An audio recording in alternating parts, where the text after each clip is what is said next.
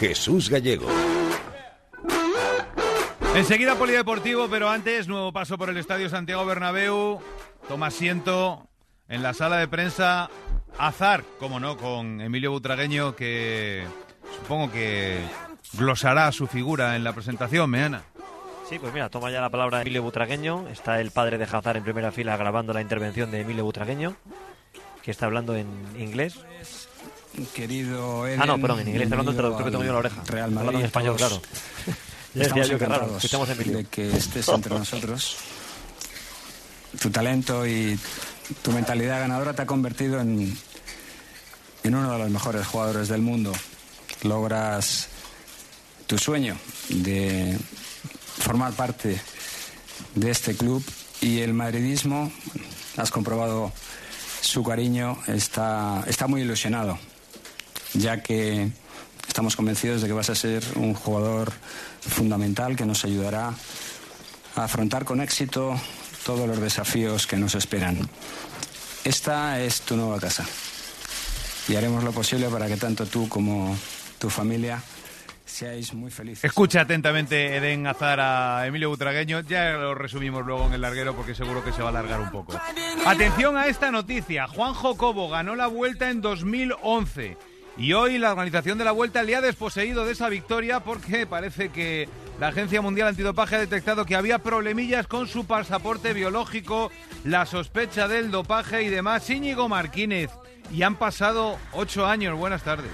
Muy buenas, sí, pero ha sido una muestra congelada lo que han eh, tomado y donde han visto que hizo trampas. Así de claro, Juanjo Cobo en aquella vuelta del 2011 espectacular, con un final en Peña Cabarga, un duelo mano a mano con Chris Froome tremendo.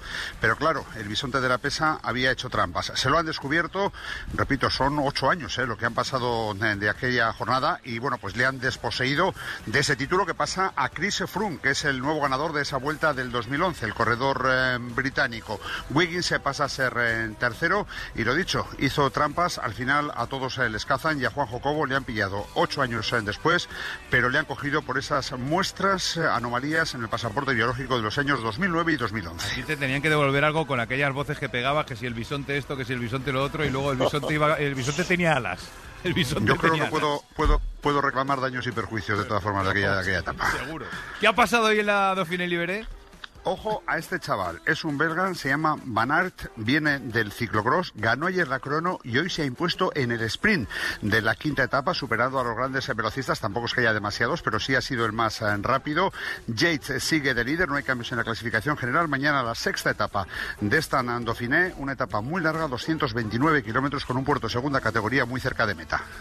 Gracias, Martínez. Pau Gasol está en Barcelona, todavía con muleta, recuperándose de su lesión en el pie izquierdo. Ya sabéis, no va a estar en el Mundial con la selección española. ¿Qué ha dicho en el día de hoy en Barcelona, Chávez Seixó? Hola, ¿qué tal, Gallego? Pues sí, un acto en Barcelona. Pau Gasol tiene ahora dos grandes objetivos. Recuperarse bien de su lesión en el pie izquierdo para seguir jugando en la NBA y jugar con la selección española en los Juegos de Tokio 2020. Dice que la final ACB será muy reñida porque el Barça se ha recuperado y sobre la final de la NBA así prepara esta noche.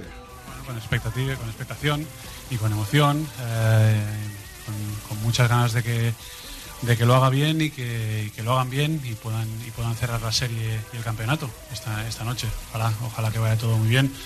Eh, no pudo ser el quinto partido, me hubiera gustado eh, poder... Porque esta noche Toronto tiene la oportunidad de proclamarse campeón de la NBA. Juega en casa ante los Warriors, los Warriors que tienen la baja encima de Kevin Durant, que se ha confirmado la lesión. Javi Blanco es el mejor escenario con el que podían soñar. Sí, Gallego, pues eh, anoche se confirmó esa lesión de Kevin Durant. Bueno, de hecho fue operado ya en Nueva York de la rotura del tendón de Aquiles. Entre nueve meses y un año va a estar en el dique seco. Eh, es el sexto partido, se juega en el Oracle Arena de los Warriors. En- es el último partido tras 47 años eh, de la Oracle Arena en Oakland, porque ya el año que viene Cambian van a jugar, sí, van a jugar en el pabellón de San Francisco.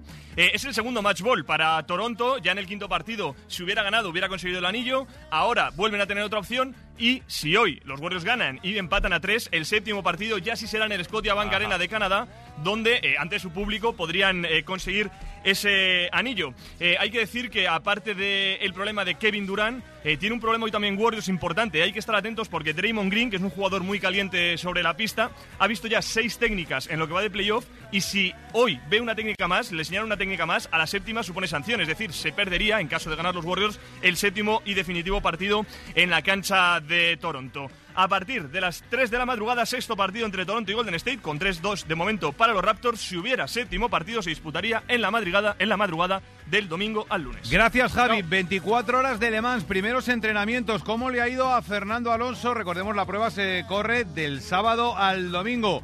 Manu Franco, buenas tardes. Hola, muy buenas tardes desde Le Mans. Bueno, pues la verdad es que Fernando está ahora mismo en pista, va segundo tras del otro Toyota y luego después de 10 a 12 de la noche será la sesión clasificatoria. Pero más allá de todo eso, hoy ha habido rueda de prensa de Fernando Alonso y a preguntas del diario y de la cadena SER sobre Ferrari y sobre una posible vuelta de Alonso a la Fórmula 1, nos ha respondido esto. No lo sé, hay que hablar del WEC ahora.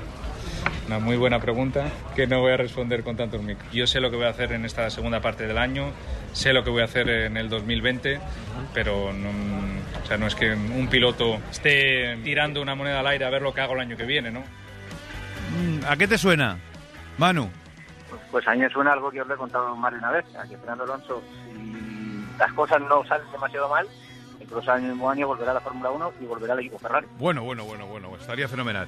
Gracias, Manu. Y este fin de semana tenemos Gran Premio de Motociclismo en Cataluña. Hoy Mar Márquez, que es el líder del Mundial y que tiene de compañero a Jorge Lorenzo, que el hombre está pasando un calvario en este inicio del Mundial con Honda, le ha querido echar un cable y ha dicho esto de Lorenzo. Jorge es uno de los pilotos, de las personas que tiene el ego más alto que, he conocido y esto pues en situaciones así es un punto fuerte que tiene porque confía en, en sí mismo y, y, no pierde la, la moral, ¿no? Pero, pero, bueno, yo estoy centrado en, en mi box y, y bueno, eh, sí que está en un momento difícil, pero... Mañana contamos cómo han ido los primeros entrenamientos de ese gran premio. Esta semana cerramos el programa con lo nuevo de Liam Gallagher.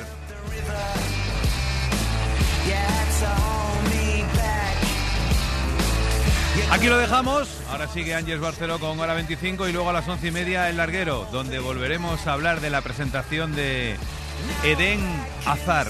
Esta vez lo he dicho bien. Mañana a las ocho y media volvemos. Un saludo de gallego. Adiós.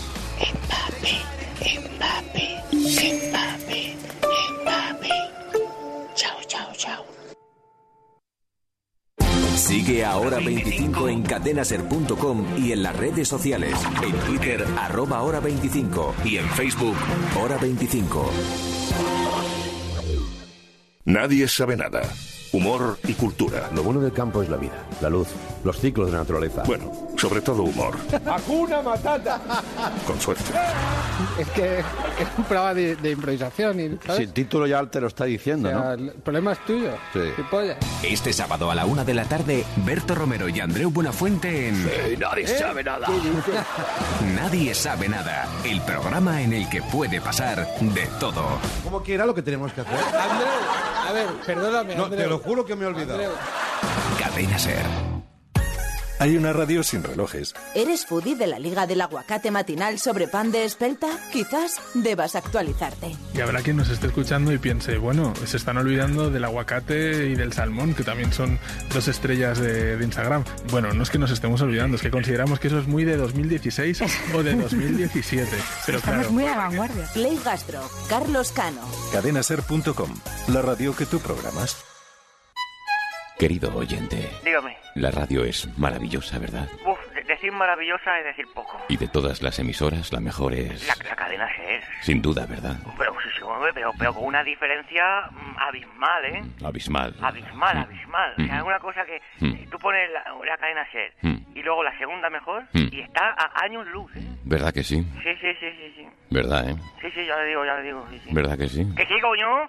Vale, creo, vale. Que, que creo que ya ha quedado clarito. Vale, vale, vale. No insistamos tanto. Vale, vale. Que parece que estamos inseguros. Cadena Ser. Coño.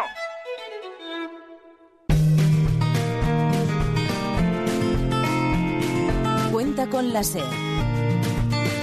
Pase lo que pase.